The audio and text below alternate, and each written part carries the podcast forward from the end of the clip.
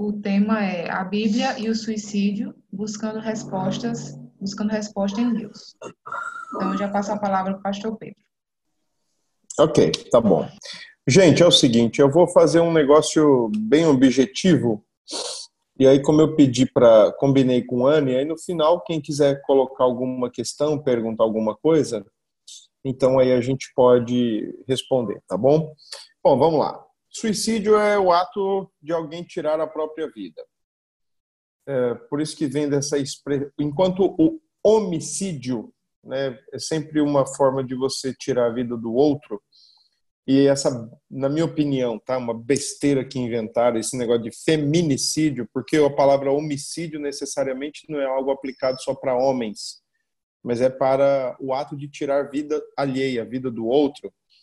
Mas aí, como faz parte desse nosso contexto atual, né, então criaram mais uma palavra, o feminicídio, como que é só pelo fato de ser mulher que morreu e tal. Mas a, o, o suicídio é o contrário do homicídio.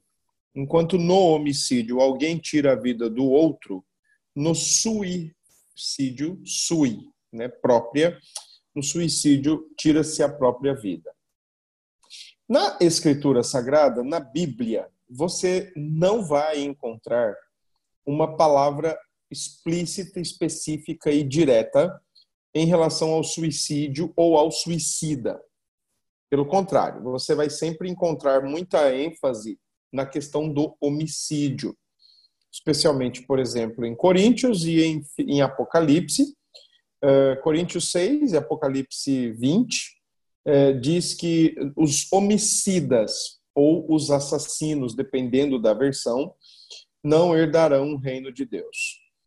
Uh, você não encontra uma expressão nas Escrituras dizendo que o suicida não vai herdar o reino de Deus. E a grande questão em torno do, do suicídio é essa: para onde vai o suicida? Especialmente, né, por exemplo, se ele for um cristão. E eu acho que nós todos já ou conhecemos ou ouvimos alguma notícia de um cristão que tirou a própria vida. Recentemente, eu digo aí de dois, três anos para cá, eu já vi bastante notícias desse tipo, né, de pastores tirando a própria vida, de oficiais tirando a própria vida. Eu me lembro de um oficial, não, não cheguei a conhecê-lo, mas ele era bastante conhecido na cidade de Campina Grande e ele tirou a própria vida. Ele era congregacional, diácono congregacional.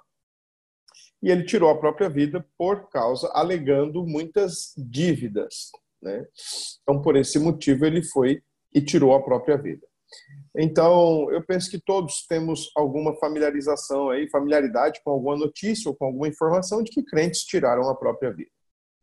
Uh, e aí gera automaticamente, né, gera-se esse questionamento. Se um crente que tirou a própria vida, ele é salvo ou ele não é salvo? Ele perdeu a salvação? Né? Eu já vi algumas defesas de correntes até um pouco estranhas, sabe? Mas antes de eu falar das correntes, deixa eu falar uma coisa. Uh, a Bíblia fala do mandamento, do sexto mandamento, né? Não matarás.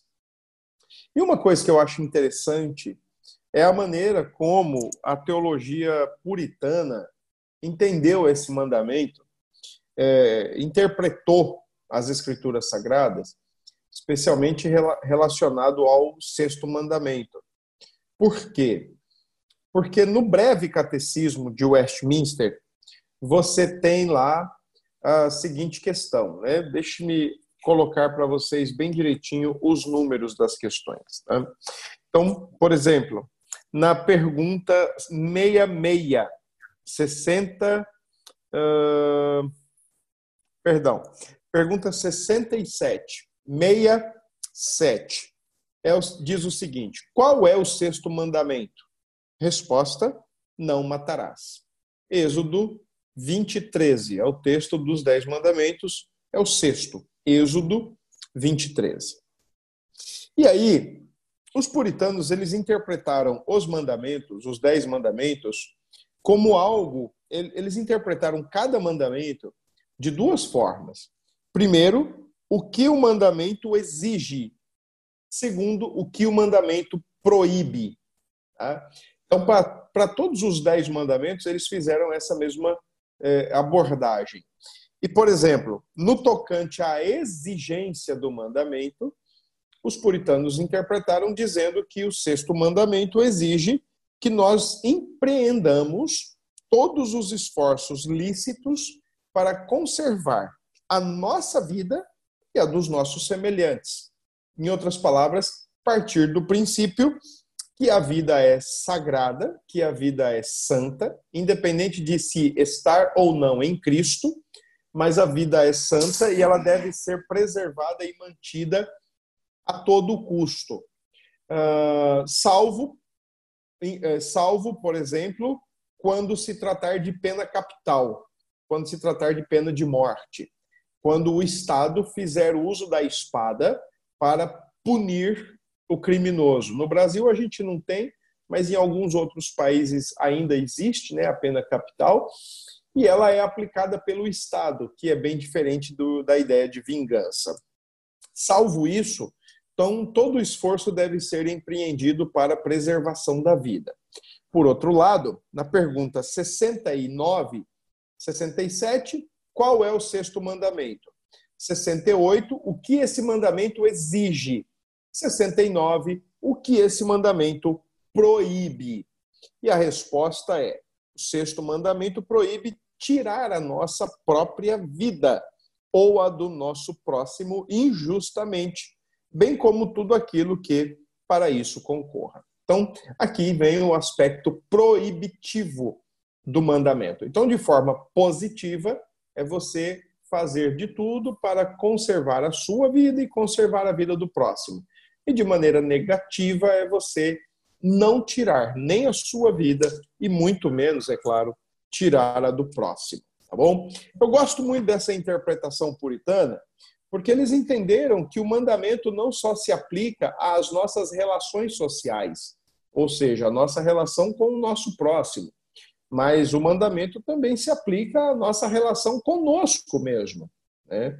É, especialmente depois do, do pecado, de um mundo caído, de um coração totalmente afetado pela queda, então o mandamento ele se relaciona conosco também, com a nossa própria vida, né? No intuito tanto de preservar, como também no intuito de não tirar ou de não fazer nenhum mal à própria vida. Tá bom?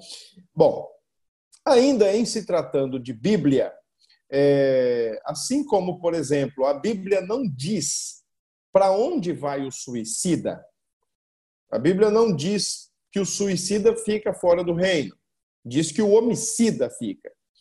A Bíblia não diz para onde um suicida, seja ele cristão ou não cristão, para onde ele vai, tá certo? Uh, mas a Bíblia fala de casos de suicídio, pelo menos dois casos bem assim é, desaprovando a conduta e um caso mostrando que ali houve um cumprimento da sua missão, da sua, da sua tarefa, e que poderia ser chamado de suicídio heróico, que foi no caso de Sansão. Os dois outros casos que a Bíblia relata sobre suicídio e desaprovando totalmente é o de, de Saul, o rei, o primeiro rei de Israel, e o de Judas, discípulo de Cristo que vendeu o Senhor por 30 moedas. Esses dois casos de suicídio, as escrituras colocam, mas de forma nenhuma, de forma nenhuma, normatizando o suicídio ou tentando é, criar aí um padrão ou um princípio de verdade para que faça ou não faça, ou para tentar explicar para onde vai ou para onde não vai. Uh, agora, quando você para para olhar o caso de Saul e o caso de Judas, ambos estavam tomados aí de um sentimento de desesperador. E, e isso certamente estava no, na, na, base das motivações para o suicídio. Daqui a pouco eu vou voltar um pouco falar sobre esses caras, tá certo? Bom, quando eu disse para vocês que em relação ao suicídio, a gente tem é, algumas explicações. Então eu digo isso assim com muita muita, muita vontade de que vocês reflitam. Né? Primeiro, em um dos seus livros chamados chamado Boa Pergunta, o Dr. Sproul ele busca responder a questão do suicida. Eu li esse livro já faz muito tempo. E eu me lembro que quando eu li esse livro, ele estava falando do suicida. E o livro era para tratar de questões assim bem polêmicas e éticas também. E ele disse o seguinte, que um suicida, é, e aí ele cria um cenário meio hipotético e que a gente deve questionar. Ele, por exemplo, defende a ideia que um cristão pode de fato ser tomado de angústia, de desespero. Eu estou me referindo mais a um cristão porque eu acredito que um suicida não cristão ele é condenado, ele vai para o inferno. Isso aí é o que eu acredito, tá bom? Uma pessoa que morre sem Cristo, uma pessoa que morre, digamos, né? Alguém vai lá e mata, atropela, atira, faz qualquer coisa, né? Um tira a vida do outro. Esse que teve a sua vida tirada, se ele não tiver Cristo, ele vai para o inferno. Infelizmente, mas é isso que a Escritura diz: é, é condenado. Tá? Por que, que eu quero pensar no cristão? Porque eu acho que é o que mais a gente precisa mesmo pensar e refletir um pouco. Não que suicídio para nós seja uma alternativa de acelerar a nossa estada com Cristo. A Bíblia não ensina isso. A Bíblia não ensina que o suicídio é uma morte, uma forma de morrer ideal para o povo de Deus. Longe disso. O cristão deve fazer de tudo para preservar, conservar a vida e não fazer absolutamente nada para comprometer a sua vida. Mas o Sproul, contando no seu livro, ele, ele gera um caso lá bem polêmico. Imagine, por exemplo, que você vai num daqueles arranha-céus que tem lá na, no altiplano agora, né? tem prédios lá altíssimos, e você tomado de angústia, como é o que ele coloca, você tomado de angústia, tomado de, de desespero, sabe-se lá por quê, então você sobe até a cobertura desse prédio e se joga. E aí ele até coloca assim no livro que se em meio à queda, se em meio ao trajeto da queda, eu não sei quanto tempo levaria, mas em meio ao trajeto da queda, se você se arrepender, Deus te salva, se não, não. Ele caminha mais ou menos nessa posição, nessa ideia de um arrependimento em meio ao trajeto, em meio ao desenvolvimento do suicídio. Então, seria mais ou menos o seguinte: uma pessoa que pega e atira na própria cabeça e não tem um minuto sequer, ou um segundo sequer, para se arrepender, é crente, mas está condenada. Enquanto uma pessoa pode tomar veneno e morrer depois com 10, 12 horas, isso é se não der tempo de fazer uma boa lavagem no seu estômago e tal, e aí ela morre e acabou. Mas aí, enquanto ela vai morrendo, ela vai se arrependendo. E a mesma ideia serve para se jogar do prédio. Essa é uma ideia. Segunda ideia que eu já vi pessoas defendendo é a questão do da primeira do primeiro século, primeiro, segundo e terceiro séculos da igreja cristã. É, eu vi uma defesa uma vez de um professor de seminário, teologia, pastor, então, ele defendendo o seguinte, que nos primeiros séculos, se cristãos se matassem, não teria tanto problema. Porque na maioria das vezes eles já estavam presos no, nos calabouços ou nos coliseus, esperando apenas o momento de serem mortos, ou por feras, ou por gladiadores, ou serem queimados vivos perante os espectadores do Coliseu. Então, se eles tirassem a própria vida ainda nos calabouços, ainda nos porões, isso seria tranquilo, porque ah, a ideia é, ah, já que eu vou morrer, então eu morro aqui ao invés de morrer lá. Qual o problema disso? O problema disso é que existe a questão do testemunho e a questão de um amor exagerado à própria pele. É. A questão da que o Sproul coloca, é, por mais que eu goste, gosto muito do Sproul, inclusive eu estou com um livro dele aqui embaixo aqui, é, gosto muito dele, do que ele escreve, gosto demais. Mas eu acho que aí, nesse caso, a maneira como ele coloca é, é como se ele estivesse dizendo assim: olha, o arrependimento é um produto apenas nosso, e quando a gente quer, a gente vai lá e pumba!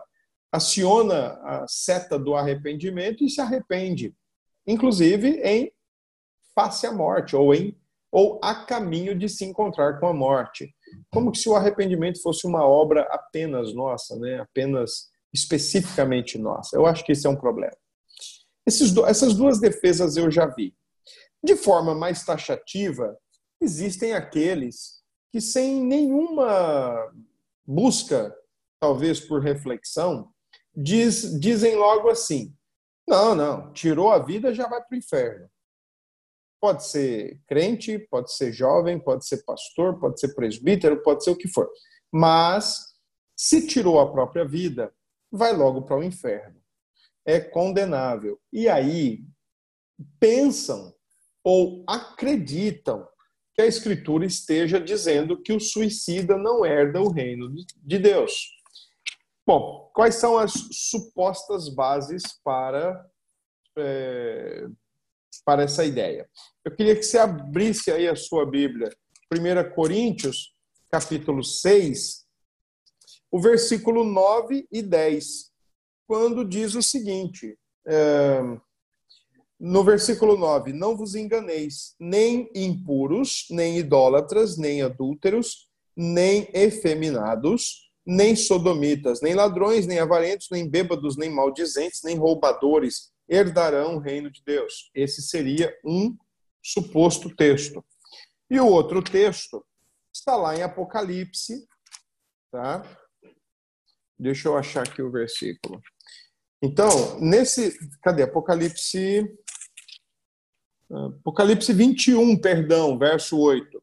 Quanto, porém, aos covardes, aos incrédulos, aos abomináveis, aos assassinos, aos impuros, aos feiticeiros, aos idólatras e a todos os mentirosos.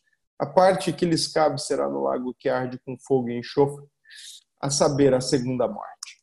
Então, esses textos seriam chamada base bíblica, ou a suposta base bíblica, para defender que o suicida, especialmente o cristão, ele não vai para o céu. Qual o problema com isso? Primeiro, uh, os textos não estão tratando de suicida. Segundo, os textos não estão tratando de cristãos, mas os textos lidos estão tratando daqueles que não são cristãos e não se converteram, e não se entregaram a Cristo e não receberam a Cristo como Senhor e Salvador de suas vidas. Uh, terceira questão. Uh, existe uma questão aqui será que esses pecados, se por acaso os dois textos estivessem tratando de cristãos, então seria o caso de esses pecados é, serem uma lista complementar à ideia da blasfêmia contra o Espírito Santo? Por que isso? Porque a Escritura diz, o próprio Senhor Jesus diz isso que o único pecado que é de fato imperdoável é a chamada blasfêmia contra o Espírito Santo. Então, nesse caso, será que apareceram outros que agora também são tão imperdoáveis quanto a blasfêmia contra o Espírito Santo?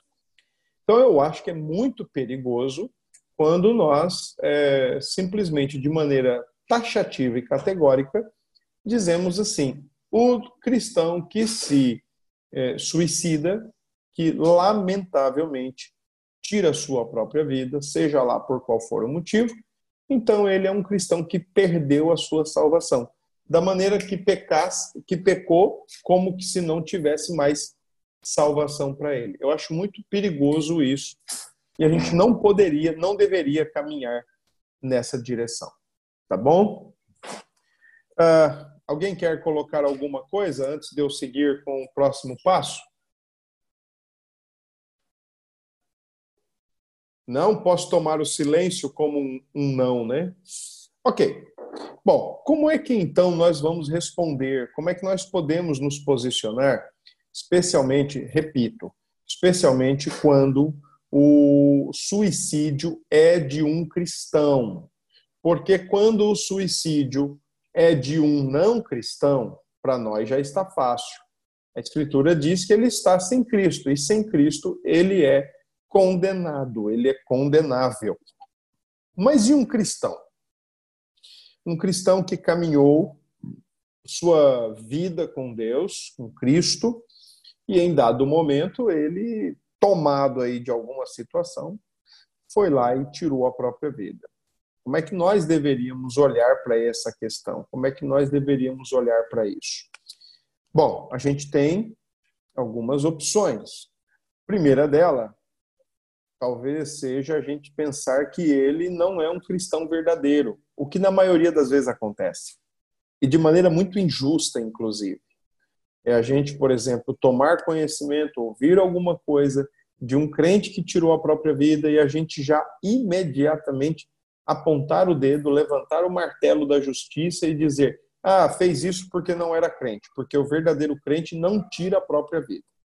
Essa é uma, essa é uma questão.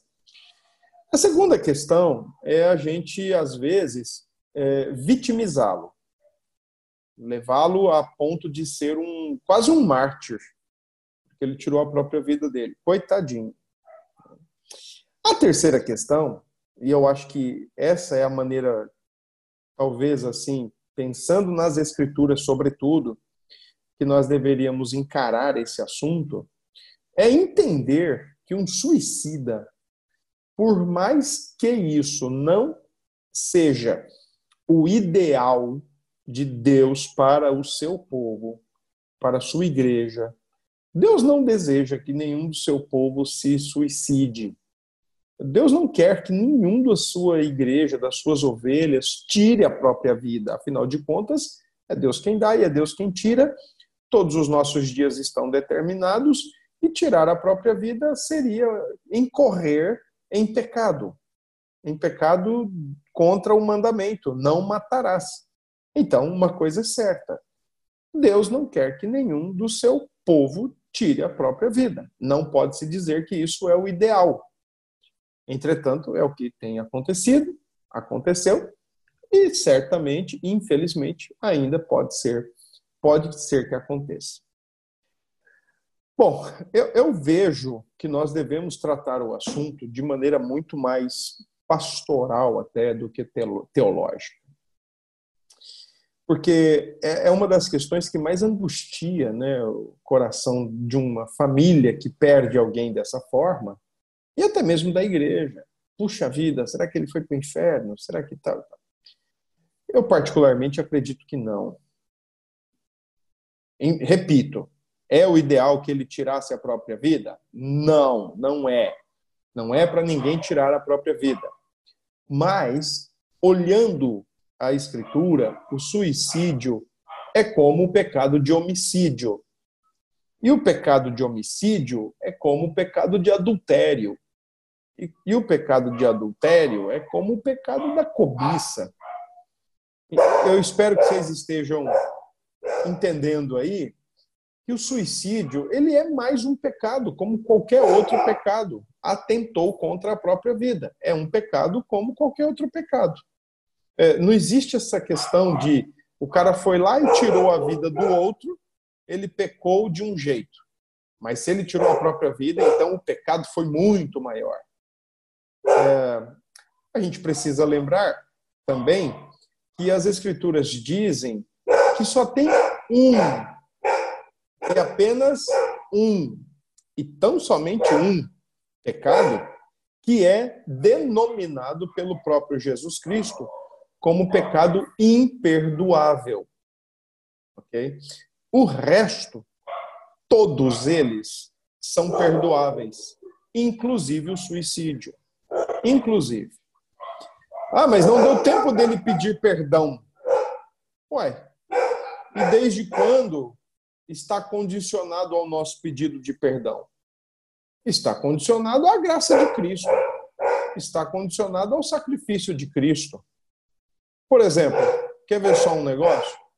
Vamos pensar assim: Deus deseja que o seu povo se santifique e viva em santificação. É bem verdade que no caminhar das coisas, do caminhar do dia a dia, nós temos os nossos escorregões, nós temos os nossos pecados. Podemos falar alguma coisa desagradável, podemos pensar. E esse é interessante, né? Porque a gente pode pensar e nem colocar para fora, mas ainda só pelo fato de já de ter pensado já pecamos. Então você começa a olhar por essa por esse prisma e aí vamos pensar o seguinte: imagine que você está pensando aí numa mentira, pensando em adulterar com alguém, pensando de maneira cobiçosa e você morre. Não deu tempo de pedir perdão, quer dizer que vai para o inferno. Entenda, a, a, entende? A ideia é: o Deus quer que seu povo se santifique e viva em santificação mas nem todo tempo dá para a gente fazer isso porque a gente escorrega, a gente vacila às vezes. E vai que num vacilo desse você morre. Então quer dizer que você vai para o inferno? E o que Cristo fez na cruz, e a graça de Cristo na cruz, e o perdão de Cristo comprado na cruz, como é que fica? Quer dizer que agora então está tudo condicionado ao nosso simples pedido de perdão? Ou ao nosso arrependimento, como se fosse algo nosso, como pontuou lá o Sproul, o cara se joga do prédio e em meio à queda ele, puxa vida, que foi que eu fiz? Deixa eu me arrepender agora e, e se arrepende? Então, creio que não. Uh, creio que muitos crentes podem ser assaltados, ter sua paz e sua, sua calmaria sequestradas por angústias, por desesperos e até de certa forma cogitarem atirar a própria vida. Acredito que isso pode acontecer. Acredito, inclusive, que essas coisas podem ser o começo da explicação de um suicídio. Eu tenho uma perspectiva de suicídio mais centrada no coração humano do que fora do coração humano. Eu acho que suicídio é uma é a, é a saída do idólatra do coração, é a saída do, do egoísta. Tá? do soberbo, que não admite algumas coisas. Eu, eu vou nessa linha de raciocínio, tá certo? Pode parecer meio cruel que eu tô colocando, a maneira que eu penso, mas é assim que eu penso, é assim que eu vejo. Então, nesse sentido, é, um suicida crente, um cristão que vai e se suicida, é, ele não está fazendo isso porque ele está pensando assim, ah, eu vou tirar minha vida porque eu quero estar perto de Deus certamente ele está com outras motivações, ele está com outras intenções. Ele não quer mais sofrer, ele acha que não pode mais sofrer, ele acha que ele é muito bom para estar tá passando pelo que ele pode estar passando. Uh, ele ama demais a própria pele, ele é um cara que vive para a sua felicidade e satisfação pessoais acima de tudo. E quando as coisas não acontecem, ele começa a se sentir o mais infeliz dos infelizes e ele começa então a cogitar a morte, porque ele acha que não deve viver da maneira como está. Para ele é melhor morrer do que viver como está. E isso pode ser muito boas, pode ser sim muito bom de explicar ou de esclarecer o assunto.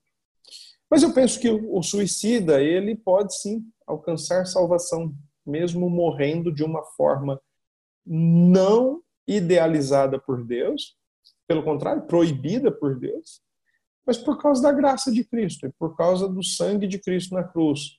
Um cristão que se suicida, lembrando, não é o ideal, mas um cristão que se suicida pode, eh, penso eu, é, alcançar ainda a graça e salvação por causa de Cristo e não por causa dele, ou porque deu tempo de se arrepender, ou porque deu tempo de pedir perdão, ou porque é o ideal de Deus. E penso que ele pode não pode ser condenável, não porque ele não, não porque ele se arrependeu, não porque ele pediu perdão no meio da queda, não porque ele não era crente, mas porque ele é um salvo em Cristo Jesus.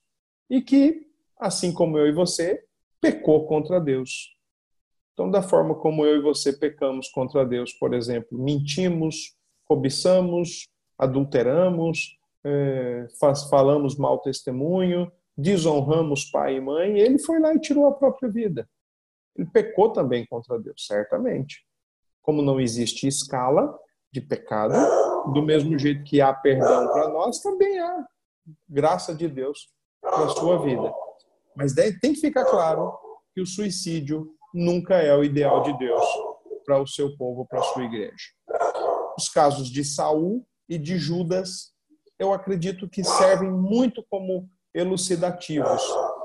É, o cara de rei, em pouco tempo, ele viu a vida dele do céu ao inferno, assim, vertiginosamente, escandalosamente. E de rei, ele passa agora a ser um assassino, um inimigo do rei, ele quer agora matar o rei, ele quer reaver o seu trono de todas as formas possíveis.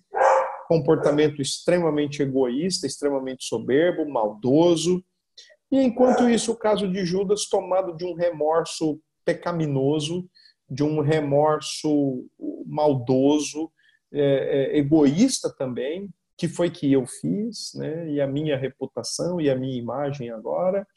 Então ele tira a, a própria vida. E eu penso que esses casos são bem interessantes para explicar exatamente quando o suicídio é motivado pelos pecados e pelas idolatrias do coração. Ok? Bom, para começo de conversa é isso aí.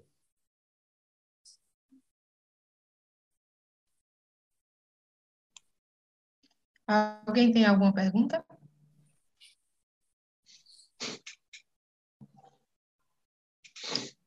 Enquanto alguém pensa em alguma coisa, eu lembrei, enquanto o senhor falava, de uma situação é. que aconteceu na, na universidade. Uma colega de uma igreja fervorosa, é, ela contando para mim como se fosse um testemunho, né? Ela falando Sim. que um, o filho de uma amiga dela, de uma irmã da igreja, tinha se suicidado, era adolescente, e, e ela falando assim, né, que Deus exortou a mãe da criança, dizendo assim: Minha filha, se contente, que o seu filho. A mulher profetizou, né? Profetizou da parte de Deus, segundo ela, dizendo que ela se, se contentasse, que o filho dela é, havia. Não, é, não, não, não era salvo. E ela tinha que cuidar da vida dela, porque agora não tinha mais o que fazer. Mas o filho então, tirou a própria vida? O filho tirou a própria vida e a pessoa recebeu a profecia dizendo que de, é, supostamente de Deus, né? Dizendo é. que, que o filho estava, não, não tinha sido salvo, porque Condenado. os suicidas, ela disse, disse, inclusive isso, né? Os suicidas não herdarão o reino dos céus. É, e aí é. eu lembro que a minha vida inteira eu achava que existia esse versículo na Bíblia. Eu, eu, eu, tinha certeza que tinha esse versículo na Bíblia. E aí, de uns anos para cá, acho que, que uns oito anos para cá, foi que, foi que eu me dei, me, me dei conta de que eu não achava esse versículo de jeito nenhum. E é, é uma, uma teologia que é, que é disseminada muito fortemente, né? Maciçamente. Eu achei isso a minha vida toda, de, de achar que o suicídio de fato era um pecado, um, um pecado sem perdão, né? É. Não, não é. O único pecado exclusivamente sem perdão chama-se blasfêmia contra o Espírito. Para o resto, todos têm perdão e Cristo pagou por eles na cruz do Calvário. É, e pagou pelos eleitos na cruz do Calvário. É, infelizmente, é um, é um ensino massificado. Esse de que o suicida morre, vai para o inferno e pronto, acabou. É correto tirar a própria vida? Claro que não, não é. Mas dizer que esse ato de tirar a própria vida anula ou invalida tudo o que Cristo conquistou na cruz é tanto quanto incorreto. É, é, tem uns debates muito interessantes que eu já vi, por exemplo, quando se trata de perseverança dos crentes. É, especialmente com base naquele texto de Mateus, né? Aquele que perseverar até o fim será salvo. É, crentes e, e, e, pastores e teólogos de escola mais arminiana, eles afirmam categoricamente que se Deus, se Cristo voltar no momento em que um crente está pecando, ou se Cristo Ou, ou se o crente morrer no momento em que estiver pecando, vai para o inferno. Então, por exemplo, a título de ilustração, o crente passou lá 25 anos da sua vida caminhando com Cristo, renunciando a si mesmo, renunciando ao mundo, vivendo aquilo que o evangelho procura apresentar de maneira simples. Mas aí, num ato assim de escorregão dele, ele mentiu. E bem na hora da mentira, ele foi atropelado por um caminhão e morreu. É, vai para o inferno. Afirma-se categoricamente que vai para o inferno. Então, é muito perigoso isso. Por outro lado, né, debate que alguém que debata a perseverança dos santos, ele nunca vai afirmar isso. Ele vai afirmar o seguinte: ó, ele fez o que ele não deveria, mas ele perseverou até o fim, porque Deus o preservou. E aí é conectado automaticamente com o assunto da eleição. Ele foi salvo. Agora, é padrão de Deus que nós mintamos? Não. Como também não é padrão de Deus que tiremos a nossa própria vida. Mas há crentes que tiram, que são, podem ser tomados aí de certos é, sentimentos e causas angustiantes, depressivas, desesperadas, e que pecaram como qualquer outro pecado. Ok? Alguém tem mais alguma pergunta? Eu tenho uma pergunta. É, é, como o senhor já mostrou, o senhor tenta responder a questão do suicídio de forma mais pastoral.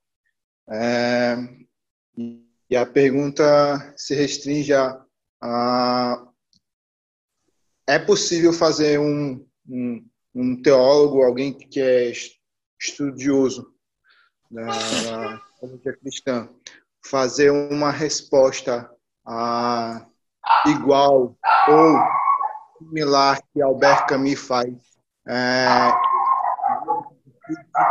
quando ele debuta, debuta na sociedade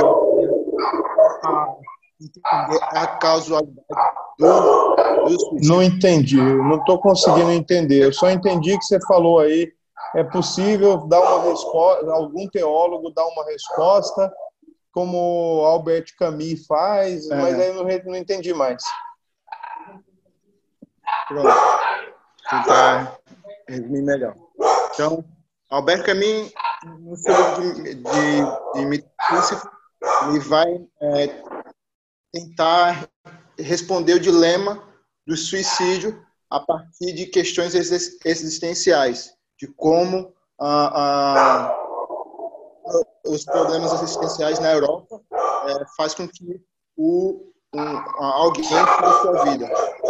Então, se é possível um teólogo é, se debruçar nesse, nesse quesito de entender ah, o dilema existencial de um cristão ir lá e, e tirar e atentar contra a sua vida? Eu não acredito que essa seja a grande questão. Porque para um teólogo, por exemplo, eu nunca iria, eu jamais iria por essa vertente. Eu jamais iria por essa vertente. Por quê? Porque eu creio, eu acredito muito que os problemas existenciais, eles têm todas as suas respostas em Cristo. Cristo nos satisfaz e nos responde todas as nossas questões existenciais, desde as mais básicas às mais complexas ele é a resposta para todas elas. Portanto, quando um não cristão se suicida, eu acredito até que o suicídio de um cristão tem mais a ver com questões muito mais de é, amores do coração, idolatria do coração, do que com meras questões existenciais. Uh, por exemplo, se você ver, às vezes, pessoas que vão se suicidar e você para para ver um pouquinho aí do histórico delas, eu, eu não acredito que crentes se suicidem ou cristãos busquem o suicídio porque eles é, estão com questões existenciais mal resolvidas. Mas eu acredito que eles se suicidam é por outros motivos. Tem outros motivos na, na história, na, na, na história de vida, no contexto de vida. A gente tem que lembrar que o século passado, especialmente as décadas de 50, 60, europeia, né, foi de fato marcante, especialmente pela filosofia existencialista. a questão da existência, né, da autenticidade, etc. Tem até um, livro, um filme muito legal do Ingmar Bergman, né, O Sétimo Selo, muito interessante o livro. E toda essa galera, especialmente os franceses que discutiram a questão do existencialismo, era sempre um, um muito complexo, ou, ou sempre um, um diálogo assim entre eles e Deus, Deus e eles, né? Eu, eu me lembro, por exemplo, do, do, do filme, né? O, o, cavaleiro que volta lá das cruzadas, e ele está falando com a morte, sem saber que era a morte. Aí ele está dizendo, olha, eu, eu quero tirar Deus de mim, mas eu não consigo. Ele está sempre dentro de mim. Então, as questões lá eram mais assim de, de buscar a independência quando se sabe, no fundo, que é dependente. Né? Agora, eu, eu vejo que a defesa teológica que nós podemos fazer é quando o egoísmo prevalece. Bom, pelo menos eu vou nessa linha de raciocínio, tá? E agora eu vou falar como teólogo, se for o caso.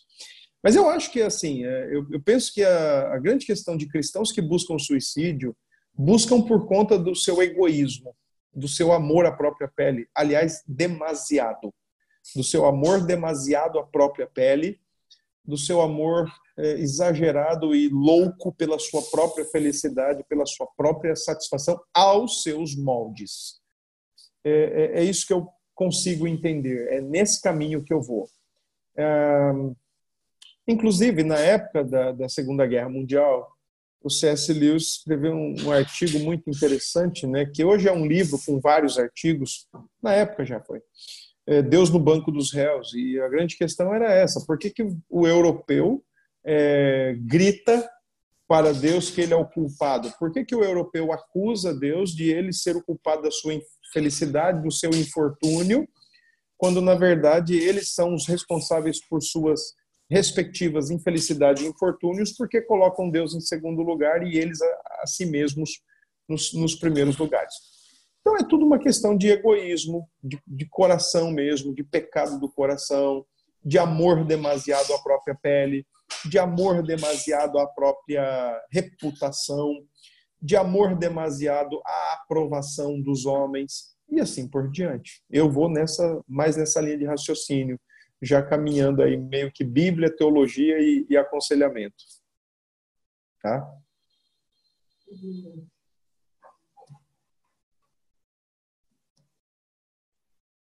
Dona Anne. Oi, gente. Me ouvindo?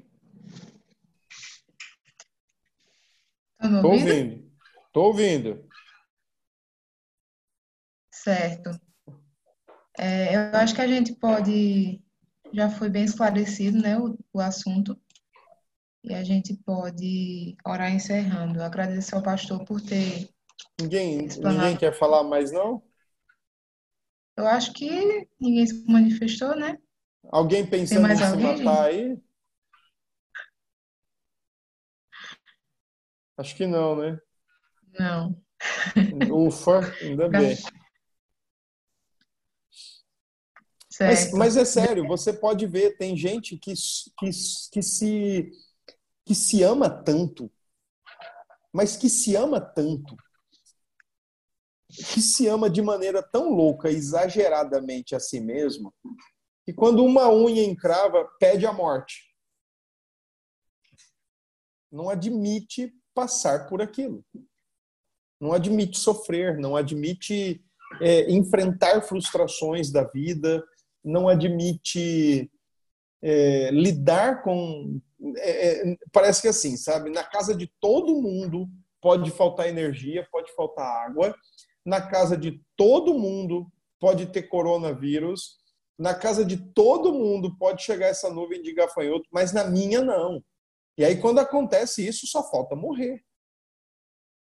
E às vezes pede a morte. Eu gosto muito do profeta Elias nesse caso, né? Quando a rainha Jezabel diz que vai matá-lo, que vai fazer com ele o que ele fez com os profetas dela, ele pede a morte. Eu quero morrer.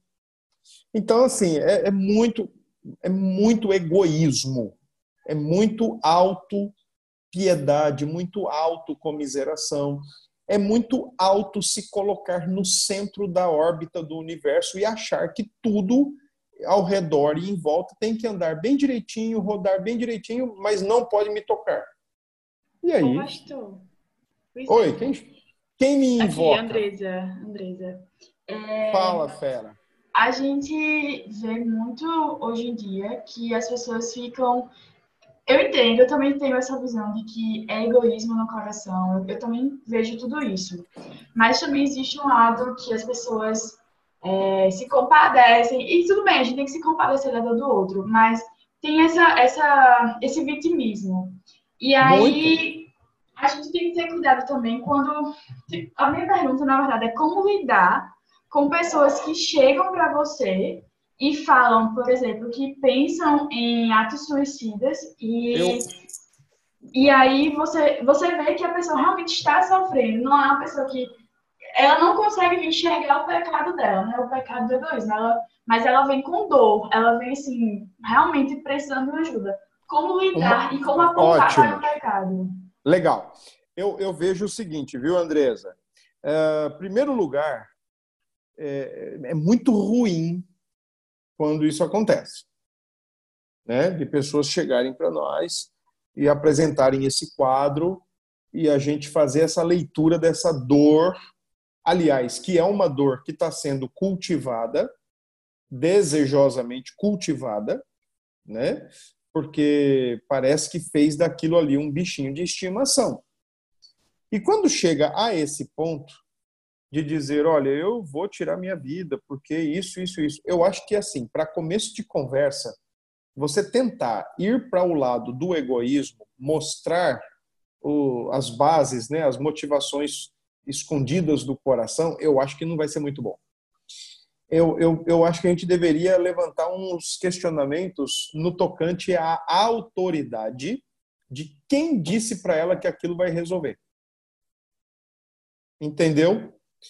Por exemplo, eu chego para você, Andresa, e digo: Andresa, eu estou pensando em tirar minha vida.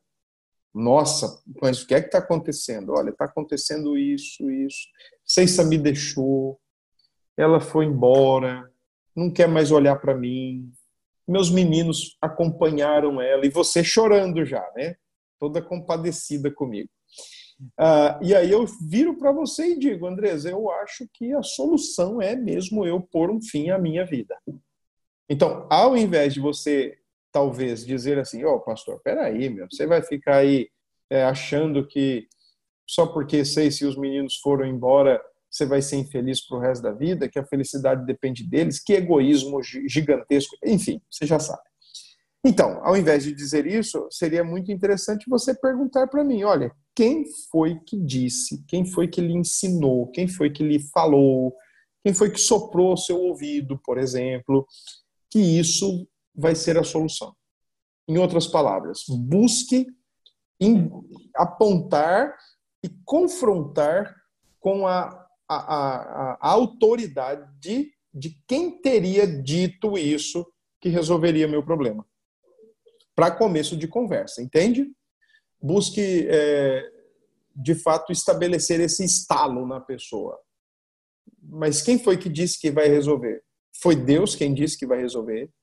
Foi você quem é você quem está dizendo? Quem é que está lhe dizendo? Mine, busque minar a autoridade. De onde está partindo essa ideia? E aí, claro, com a sequência da, das coisas, aí você vai conversando e fazendo a pessoa sair de si mesma, especialmente. Tá ok, obrigada. Tá bom.